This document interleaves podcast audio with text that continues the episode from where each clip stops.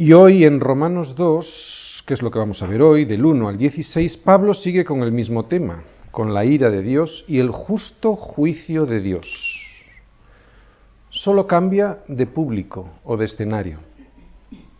Se dirige a dos tipos de personas de alguna manera diferentes a las que hemos visto, a las que se refería en el capítulo 1.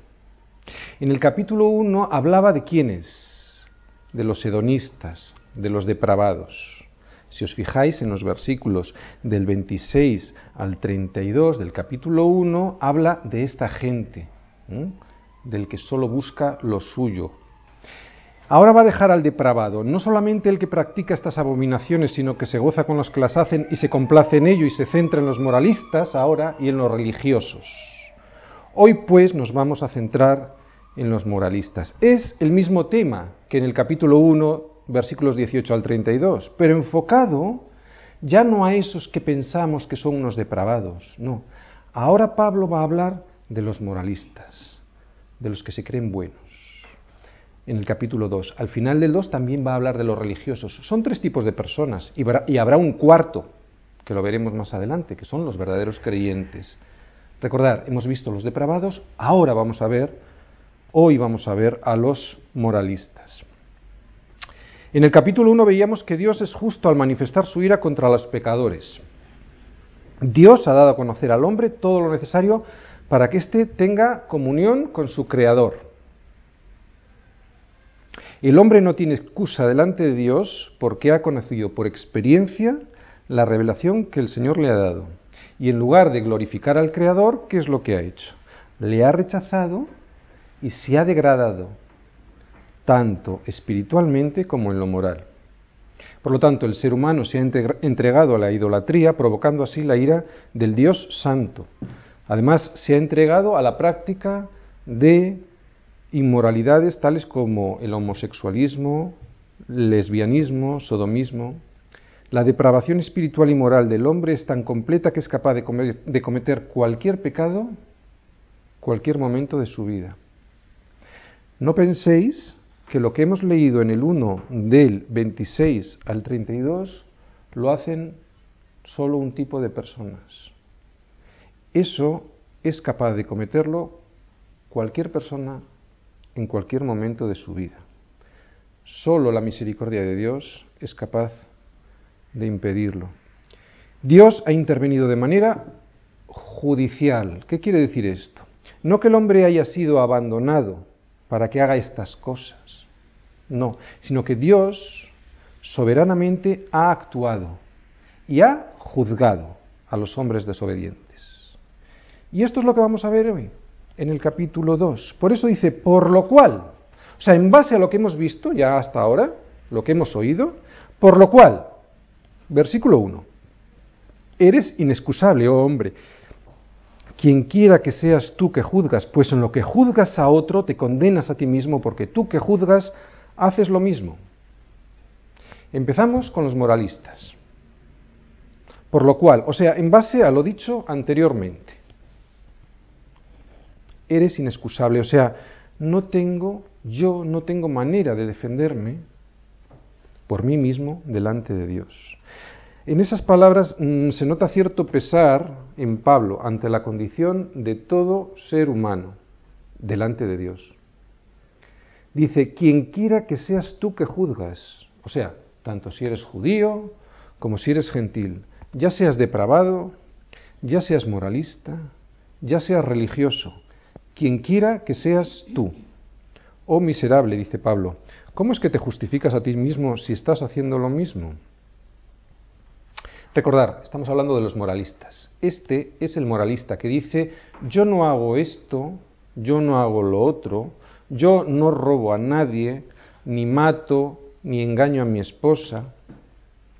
Pero os acordáis que Jesucristo redefine el adulterio y dice que todo aquel que codicie en su corazón a una mujer adultera con ella en su corazón. Pareciera que este hombre el moralista, no hace las mismas abominaciones que hemos visto antes en el capítulo 1, como fornicación, perversidad, avaricia, etc. Pero cuando la Biblia dice que hace lo mismo, lo que está diciendo es que está rechazando la luz, está tentando y deshonrando a Dios porque este moralista se cree muy bueno, porque no hace mal a nadie, porque todo lo que dice y hace está bien, porque su estándar de justicia es sus propias obras y no la justicia de Dios. Dice, pues en lo que juzgas a otro te condenas a ti mismo. Juzga a otro, ¿por qué vara de medir? Por la suya. O sea, se hace como Dios. Porque si tuviera en cuenta el estándar de justicia de Dios, sería el primero en no arrojar la primera piedra, en no arrojar el primer juicio. Y al juzgar se condena a sí mismo sin darse cuenta, como hubieran hecho los escribas y fariseos que quisieron lapidar a la mujer sorprendida en adulterio y ellos eran los peores. ¿Mm? Porque tú que juzgas haces lo mismo. Esto va para nosotros. Y piensas que tú que juzgas a los que hacen tales cosas, las que vimos en los versículos 24 al 32, ¿crees que no las haces? El pecado es una realidad en todos los hombres. Versículo 2. Mas sabemos que el juicio de Dios contra los que practican tales cosas es según verdad. Es según verdad. ¿Por qué? Porque Dios no se equivoca. ¿Y por qué Dios no se equivoca? Primero, porque Dios conoce el corazón del hombre. Y segundo, porque Él sabe todas las cosas, no como nosotros, que juzgamos según las apariencias. No juzguen según las apariencias, sino con juicio justo juzgar, dice en Juan 7:24. Es por eso que nosotros no podemos ser jueces como lo es Dios. Por eso dice en el 2 que tales cosas es según verdad. Dios las juzga según verdad, porque es la verdad de Dios, no la nuestra. Versículo 3. Y piensas esto, hombre, tú que juzgas a los que hacen tal y haces lo mismo, que tú escaparás del juicio de Dios? Hebreos 9:27 dice, y de la manera que está establecido para los hombres que mueran una sola vez y después de esto, el juicio. Recordar, hoy en el capítulo 2 estamos hablando de juicio. El juicio de Dios es el tema de este capítulo 2 de Romanos. Pablo nos está hablando a todos, o sea que no desconectes. Está hablando a los depravados, Está hablando a los moralistas, está hablando a los religiosos. Pablo nos está diciendo a todos que todos necesitamos arrepentirnos y conocer la gracia de Dios, porque nadie, nadie escapará al justo juicio de Dios.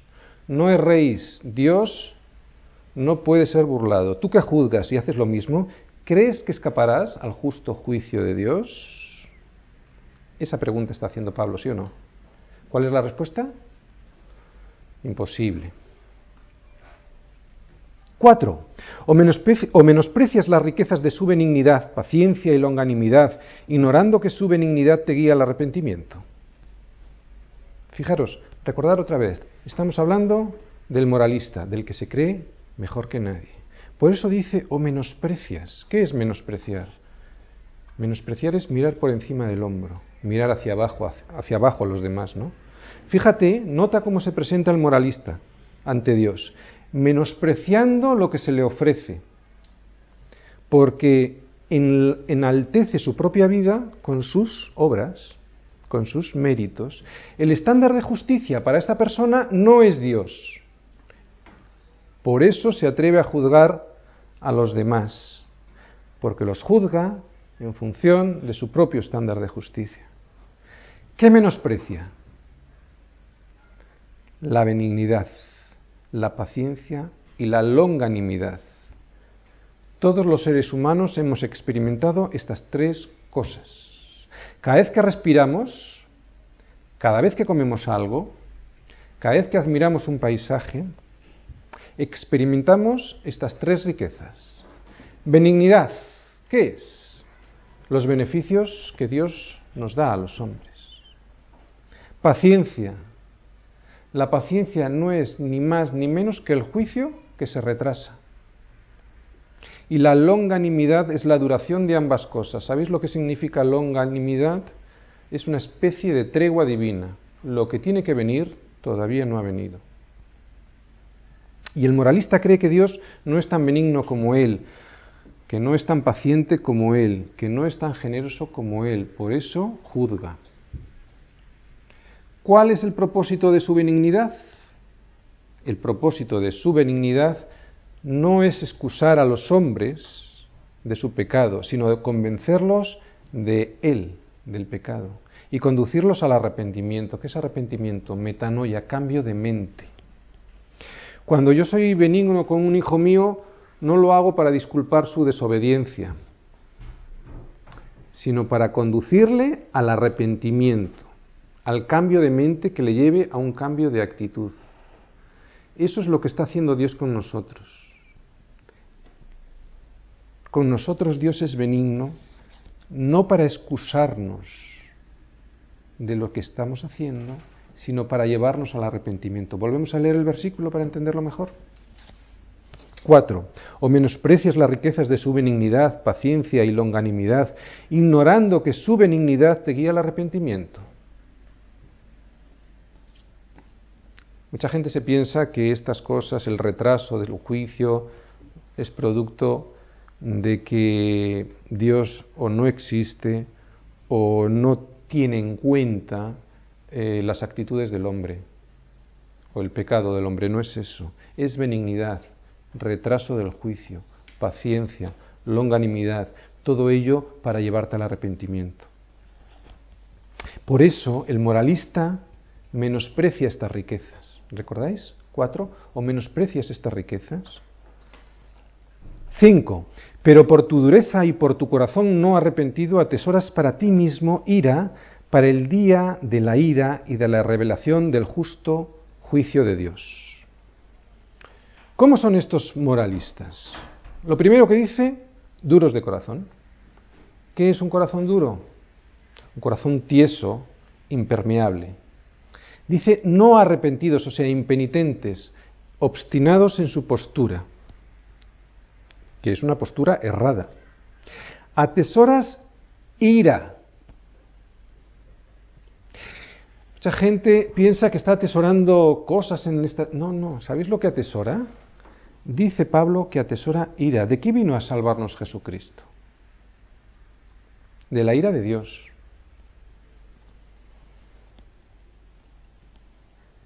Algunos pensarían, dirían que, de, la suegra, pero, pero no, a mí por lo menos no me ha venido a salvar de la suegra. El que rehúsa a creer en Jesucristo ya tiene sobre él la ira de Dios, ya estaba condenado. ¿Recordáis en Juan 3? Lo hemos estudiado. En 3, el 18 y el 36. Ya tiene sobre él la ira. ¿Cuándo le será otorgada esa ira? El día de la ira. O sea, que la ira ya está. Simplemente que está. Fijaros en el 5 dice que atesoras iras, ya la tienes sobre ti, pero será derramada el día de la ira y de la revelación del justo juicio de Dios. ¿Qué significa revelación del justo juicio de Dios? En su primera venida Jesucristo revela la justicia de Dios, el carácter de Dios y en esa cruz revela que sin santidad nadie verá al Señor. Sin aceptar el sacrificio perfecto será imposible, pero en su segunda venida Jesucristo revelará el juicio, el justo juicio. Lo vuelvo a repetir, en su primera venida reveló justicia, pero nos falta una segunda venida, el día de la ira de la revelación del, juicio, del justo juicio. Por lo tanto, en la segunda venida ya no revelará justicia, no habrá tiempo, revelará juicio. Vuelvo a repetiros, hoy en Romanos 2 estamos hablando de juicio. La ira de Dios será derramada sobre la humanidad durante los años de la tribulación escatológica. ¿Cómo quieres conocer a Jesucristo? Ese día. ¿Como tu abogado? O como tu juez. Oh hombre moralista, quien quiera que tú seas, ¿crees que vas a escapar del juicio de Dios? Si confías en tus buenas obras, lo único que estás diciendo es yo no necesito a Jesucristo. O en vano murió Jesucristo. O Dios eres un mentiroso. Es esto lo que le está diciendo Pablo a los moralistas que confían en sus obras. Versículo 6. El cual pagará a cada uno conforme a sus obras. Cada uno. ¿Por qué? Porque no se escapa nadie. Porque no se libra ni el pastor. Es más, empezará por él. ¿Recordáis Santiago? 3, 1. No os hagáis muchos de vosotros maestros sabiendo que tendremos mayor condenación. Cada uno. En este versículo 6 Pablo no se refiere a la salvación. La salvación es un regalo de la gracia, de la gracia de Dios. Efesios 2, del 8 al 10. Por lo tanto, los que han confiado en Cristo no tendrán que enfrentarse al juicio de Dios el juicio es por obras. La salvación es por gracia. Me quiero detener aquí un momento porque no sé si estáis entendiendo. Fijaros, estamos leyendo el versículo 4, perdón, el 6, y dice, el cual pagará a cada uno conforme a sus obras. Pero vamos a ver, ¿qué pasa? ¿No era por fe? ¿Y no por obras? ¿Por qué está diciendo Pablo que pagará a cada uno conforme a sus obras? ¿Recordáis de lo que estamos hablando? De juicio no de salvación. Vamos a Efesios 2 del 8 al 10, lo vamos a ver bien. Efesios 2 del 8 al 10. Fijaros en eso solo, en esos tres versículos solamente, en esos tres, se ven estas dos cosas que estamos diciendo. Leemos, porque por gracia sois salvos por medio de la fe y esto no de vosotros, pues es don de Dios. No por obras para que nadie se gloríe, porque somos hechura suya, creados en Cristo Jesús para buenas obras, las cuales Dios preparó de antemano para que anduviésemos en ellas. Por gracia sois salvos, no por obras, para que no te chulees delante de los demás ni de Dios. No por obras, para que no te gloríes y sin embargo en el 10 dice, porque somos hechura suya, creados en Cristo Jesús para buenas obras. O sea que hay que hacer buenas obras. Pero resulta que las preparó Él de antemano para que nosotros anduviésemos en ellas. ¿Entendéis? Hoy estamos hablando de juicio. La salvación es por fe. Pero hoy en Romanos 2 estamos hablando de juicio. Vuelvo a repetir, el juicio, el gran juicio de Dios, es por obras, la salvación es por gracia. Por eso los inconversos tendrán que, tendrán que comparecer ante el gran trono blanco, que dice Apocalipsis 20, del 11 al 15. Os lo leo. Y vi un gran trono blanco, y al que estaba sentado en él, delante del cual huyeron la tierra y el cielo, y ningún lugar se encontró para ellos. Y vi a los muertos grandes y pequeños de pie ante Dios, y los libros fueron abiertos, y otro libro fue abierto, el cual es el libro de la vida. Y fueron juzgados los muertos por las cosas que estaban escritas en los libros, según sus obras. Y el mar entregó los muertos que había en él, y la muerte y el Hades entregaron los muertos que había en ellos, y fueron juzgados cada uno según sus obras. Y la muerte y el Hades fueron lanzados al lago de fuego. Esta es la muerte segunda. El que no se halló inscrito en el libro de la vida fue lanzado al lago de fuego. Repito, la salvación no es por obras, pero con toda seguridad esta salvación produce obras, las cuales se presentarán delante del juicio. ¿Entendéis?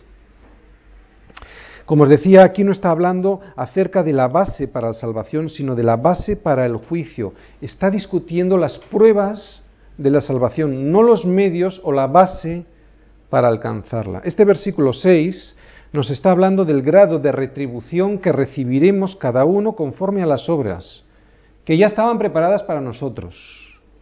y que hemos hecho o dejado de hacer, pero nunca estas obras, nunca determinarán nuestra salvación. La condición única para la salvación es la fe en Jesucristo.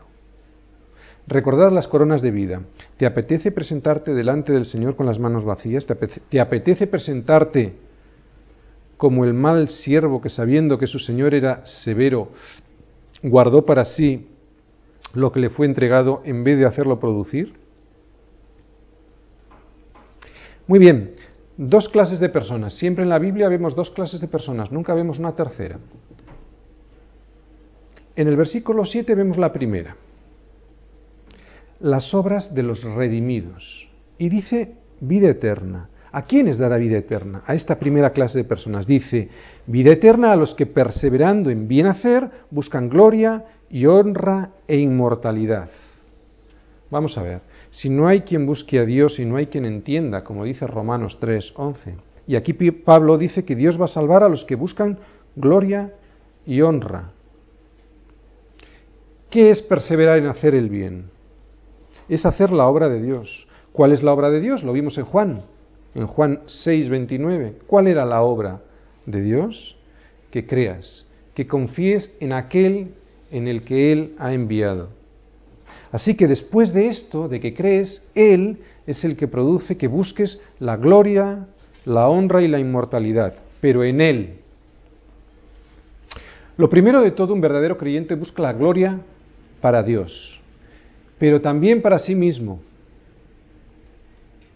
No de una manera egocéntrica y carnal, producto de la naturaleza caída, sino esa gloria de la que será hecho partícipe cuando su salvación sea perfeccionada. Segunda de Corintios 4:17, porque esta leve tribulación momentánea produce en nosotros una cada vez más excelente y eterno peso de gloria. O sea que sí tenemos que buscar la gloria, pero no la gloria como la busca el mundo, sino la gloria que da Dios. Honra, no la clase de honores que se buscan en el mundo y que la mayoría de los hombres anhela recibir, sino la honra que viene de Dios. Mateo 25, 21. Y su Señor le dijo, bien, buen siervo y fiel, sobre poco has sido fiel, sobre mucho te pondré, entra en el gozo de tu Señor. Eso es honra. Estar con nuestro Señor nos honra dejándonos entrar en su casa. Buscaremos pues gloria, honra e inmortalidad. Estas son las obras, recordar, las obras de los redimidos, que producirán vida eterna, nos lo está diciendo en el versículo 7. Inmortalidad, la llegada de aquel día cuando tu cuerpo corruptible se vista de incorrupción y esto mortal se vista de inmortalidad.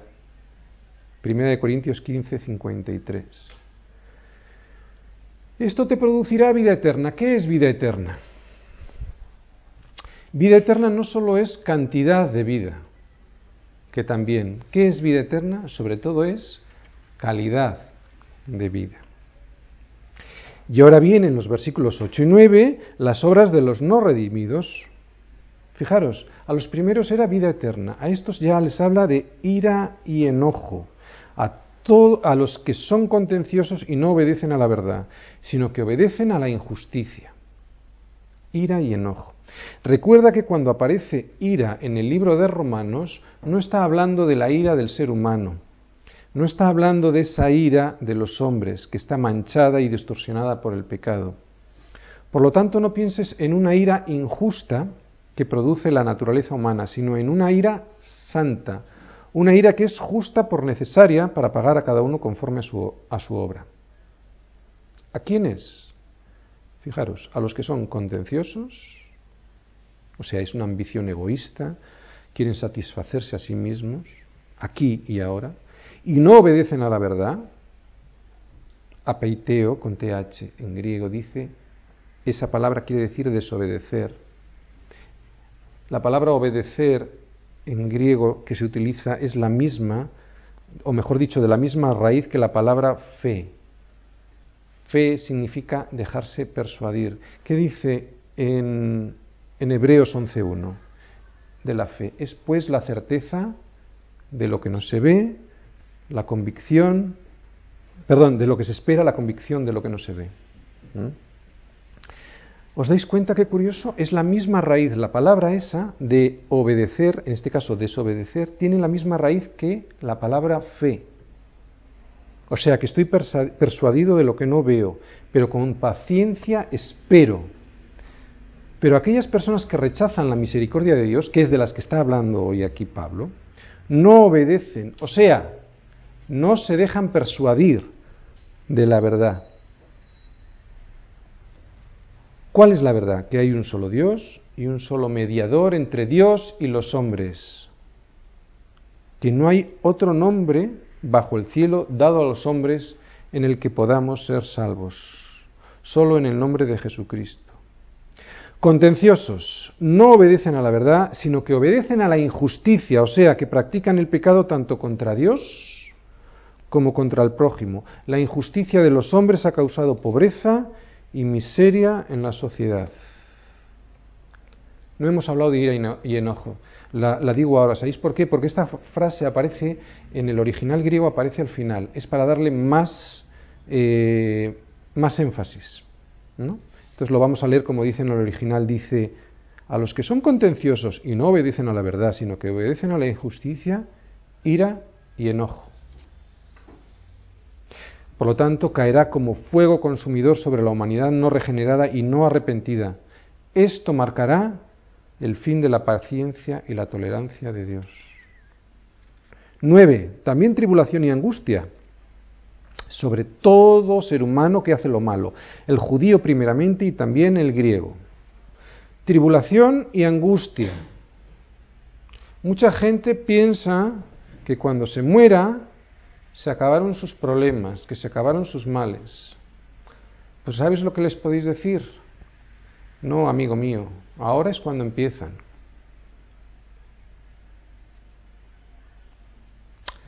Tribulación y angustia. Sobre todo ser humano que hace lo malo, no se libra nadie. Vuelvo a decir todo. Sobre todo ser humano, no se libra nadie. Siempre pensamos que nosotros, por ser buenos, nos libraremos. Olvídate, eso lo han pensado todos los hombres de la historia. Y eso no dice la Biblia. Sea Dios veraz y todo hombre mentiroso, dice Romanos 3:4. Solo los que están vestidos con su justicia se librarán, ya que no hay nadie que haga lo bueno. El judío primeramente será el que se presente. Los judíos por ser los depositarios de la verdad, como, como pueblo escogido por él. Pero ahora, cristianos, eso también nos atañe a nosotros. Seremos los primeros en ser llamados a rendir cuentas. A grandes privilegios, por conocer la escritura, grandes responsabilidades. Y también al griego. O sea, a todos, amigo mío, todos. Todos según el nivel de revelación que les haya sido concedido.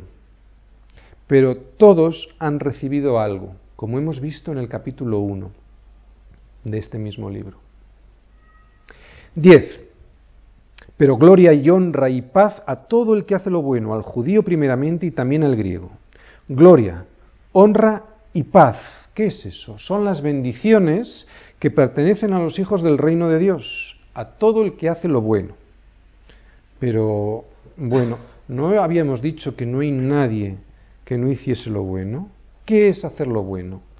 Recordad lo que hemos leído en Efesios 2 del 8 al 10, porque por gracia sois salvos por medio de la fe, y esto no de vosotros, pues es don de Dios, no por obras para que nadie se gloríe, pues somos hechos, somos, perdón, hechura suya, creados en Cristo Jesús para buenas obras, las cuales Dios preparó de antemano para que anduviésemos en ellas.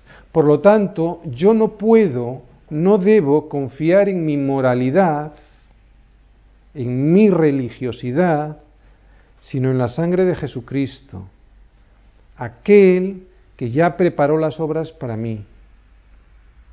No las hago yo, las tengo que poner por práctica, las hizo Él por mí, las preparó Él para mí.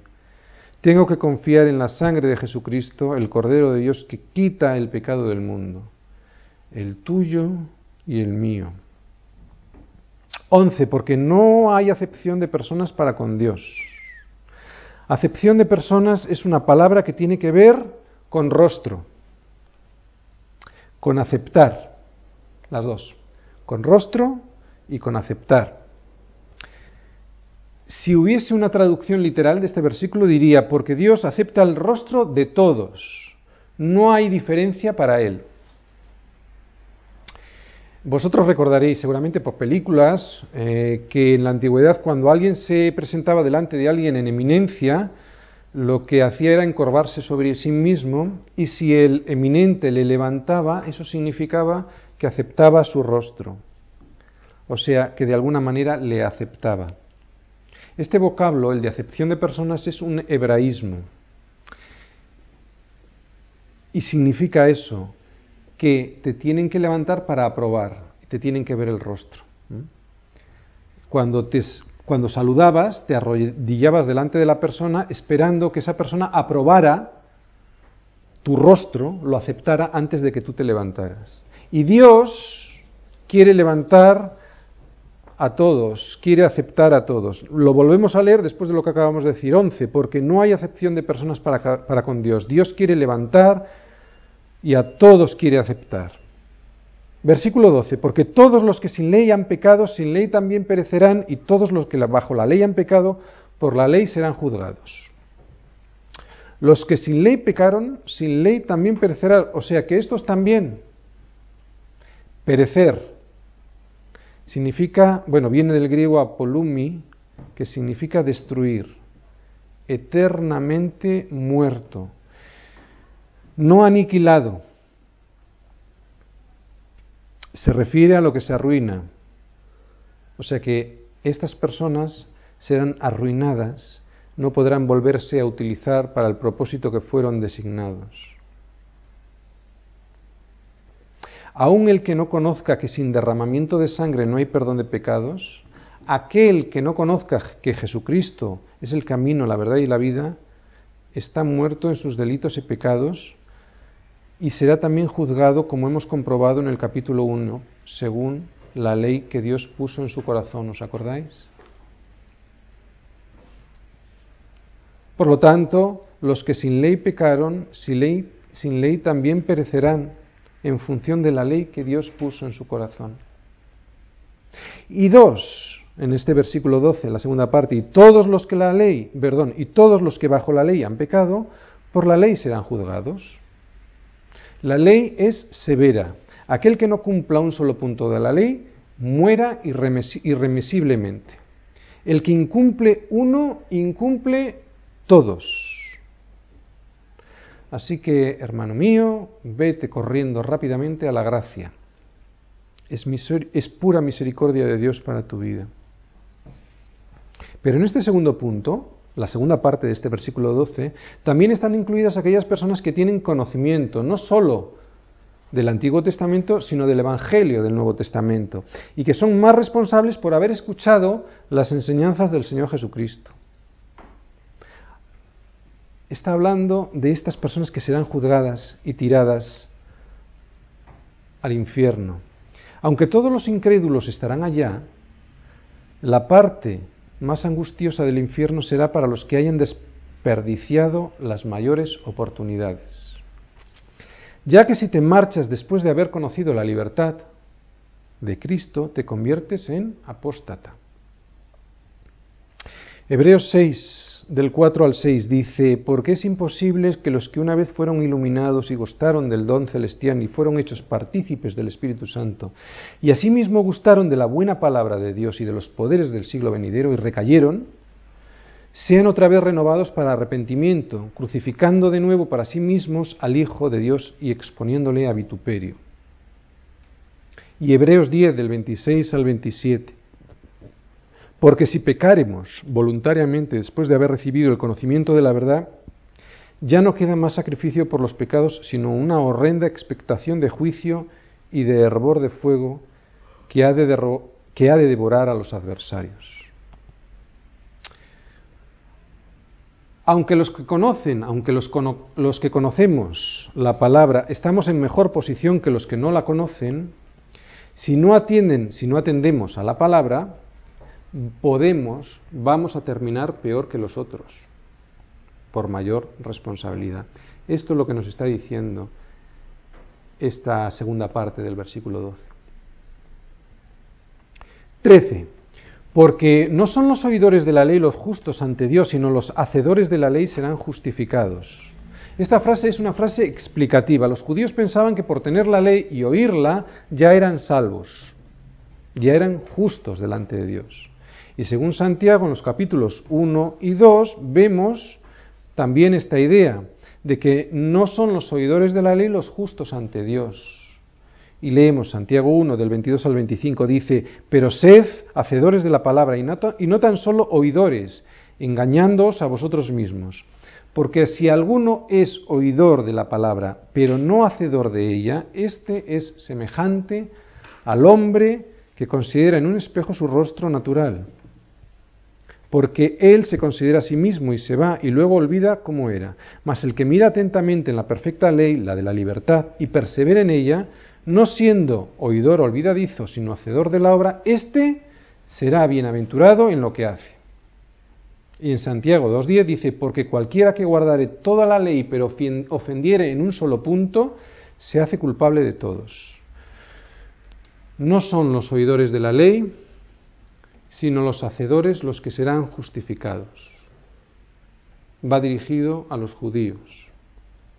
14. Porque cuando los gentiles que no tienen ley hacen por naturaleza lo que es de ley, estos, aunque no tengan ley, son ley para sí mismos no hay alguien que haga lo bueno, porque sabemos que según la escritura no hay bueno ni uno, sino que conforme a lo que Pablo mismo dice en el capítulo 1 del versículo 19 al 21, lo que de Dios conocen, pues Dios se lo manifestó por medio de las cosas hechas, de modo que no tienen excusa, ellos serán juzgados. Todos estamos dentro del juicio. Un ejemplo, si alguien no conoce ni la ley ni a Cristo y no roba, honra a su esposa, no miente acusándole su conciencia cuando así hace, cuando hace mal, entonces es ley para sí mismo. La ley moral que Dios escribió en los corazones de todos los hombres y hacen por naturaleza lo que se debe. Entonces, en ese momento, ellos son ley para sí mismos. Porque cuando los gentiles que no tienen ley hacen por naturaleza lo que es de la ley, estos, aunque no tienen ley, son ley para sí mismos. Entran todos, los que no tengan ley, los que tenemos el Evangelio, todos. 15. Mostrando la obra de la ley escrita en sus corazones, dando testimonio su conciencia y acusándoles o defendiéndoles sus razonamientos. No hay una puerta fácil a través de las obras para llegar al cielo. Está hablando de los que aún estando sin ley saben que hay un Dios. La conciencia en todos los hombres está puesta por Dios para dirigirnos hacia el bien. Y la utiliza, Dios utiliza esa conciencia para revelarnos su voluntad. Pero cuando haces constantemente lo contrario de lo que te dicta tu conciencia, tu buena conciencia, tu conciencia sana, lo que haces es ir cauterizando esa conciencia. Y llega un momento en que no distingues entre lo bueno y lo malo, como le dice Pablo a Timoteo, que tenga cuidado con su conciencia. En 1 de Juan 3:20 dice, si mi conciencia me reprende, mayor es Dios que mi conciencia, y si yo me arrepiento, Dios es mayor para perdonar. Versículo 16 y terminamos. En el día en que Dios juzgará por Jesucristo los secretos de los hombres conforme a mi Evangelio. Ese día veremos al Cordero de Dios como león. En su primera, en su primera venida revela su justicia. En su segunda venida me revelará su juicio. Así que yo quiero estar ese día vestido con su justicia no vestido con mis harapos, ni con las vestiduras de cualquier hombre, por muy justo que parezca, sino con, con las vestiduras de la justicia de aquel que nada más y nada menos es Dios. Y ya mis inmundicias no serán jamás descubiertas, porque las quitó. Me vistió con su mejor traje, como el Padre vistió al Hijo pródigo cuando llegó a la casa, para que no me vea como yo soy, sino como lo que Él es. Dice, dile, dice, en el día que Dios juzgará por Jesucristo los secretos de los hombres conforme a mi evangelio. Dice, conforme a mi evangelio, lo cree de tal manera que lo ha hecho suyo, tan hecho en él mismo que lo predica como suyo propio. ¿Qué envidia? Hacer del Evangelio tu propia vida. Respirar Evangelio, sentir Evangelio, sufrir por el Evangelio, vivir Evangelio. O por lo menos anhelarlo, porque vivirlo por uno mismo es imposible, nos viene dado para que así sea todo hecho para su gloria. Morir por el Evangelio y en el Evangelio. Así que dile todos los secretos de tu corazón ahora. En realidad, Él los conoce.